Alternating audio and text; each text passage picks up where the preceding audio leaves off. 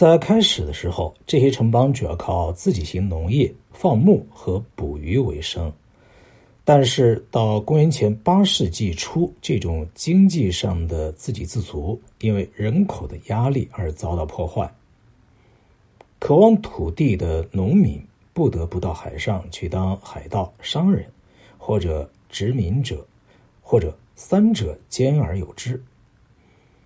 到公元前五世纪的时候，包括黑海在内的整个地中海地区环布着繁荣的希腊殖民地，这些殖民地就成为和母邦一模一样的海外城邦。殖民地的建立就引起了一个最后改变整个希腊世界的连锁反应。殖民地用船把以谷物为主的各种原材料运到人口过剩的希腊本土。那么，作为回报，得到酒、橄榄油和诸如布和陶器之类的制成品。这种贸易使得希腊本国的经济急速发展。希腊的土壤比较适于经营橄榄园和葡萄园，而不适于做麦田。所以，既然小麦可以进口的话，多岩石的山坡也就可以用来种植葡萄树和橄榄树。所以，土地的开垦面积大大增加，因此转向商业性农业是能够养活的人口，比以前经营自给型农业的时候增长了两到三倍。同样，制成品也增加了，这可以从不仅在地中海周围，而且深入内地，在俄国中部、德国西南部和法国的东北部。也发掘出大量的希腊陶器，这点可以看出来。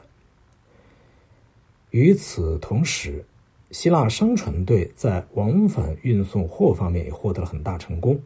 当时的货物和奢侈品截然不同，体积庞大，以如此巨大的规模运销各地，在历史上还是第一次。希腊人率先用硬币作为交换媒介。硬币日渐广泛的使用，也有效的促进了所有的这些经济活动。农业商品化不仅仅意味着获利，也意味着负债，尤其对于小土地所有者来说。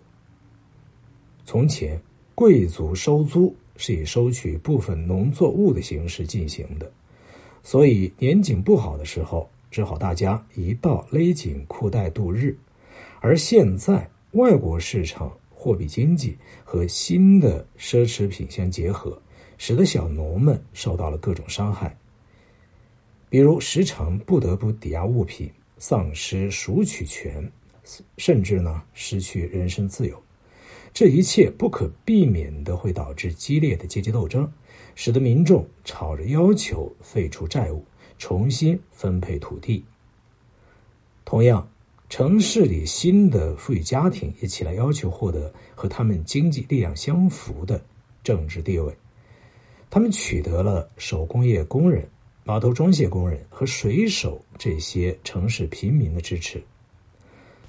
于是，所有这些对于现实不满的人，一道奋起反对让拥有土地的贵族独掌政权的那种传统的政治制度。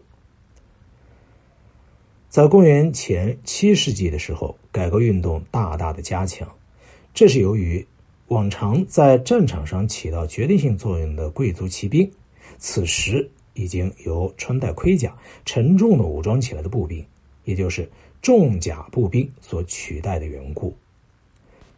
重甲步兵左臂挎着盾，右手拿着长矛，以密集的队形排列成坚固的方阵，作战的时候步调一致。因而，与以往战无不胜的骑兵对阵的时候，就能以秘密的阵势将他们打败。这一新的事物不但瓦解了贵族政治权力的军事基础，而且提高了那些独立的、能为进入方阵而装备自己的农民和工匠的地位，也加强了他们的影响。应该说，经济变革和军事变革一起，就导致了相应的政治变革。在黑暗时代，各城邦开始实行君主政体，后来就渐渐的转向贵族寡头政治。到公元前七世纪的时候，各城邦已经有称为建主的独裁者进行统治。这个建呢，就是僭越的僭。这些雄心勃勃的领导者一般都是贵族出身，他们支持民众的要求，所以就赢得了群众的支持，夺得。个人权利，建主这个词就是指那些没有合法权利而进行统治的人，但是这个名称并不带有任何道德谴责的含义。实际上，建筑通常是支持平民、反对特权阶级的，而且常常是加速了民主政治的到来，尽管并非总是如此。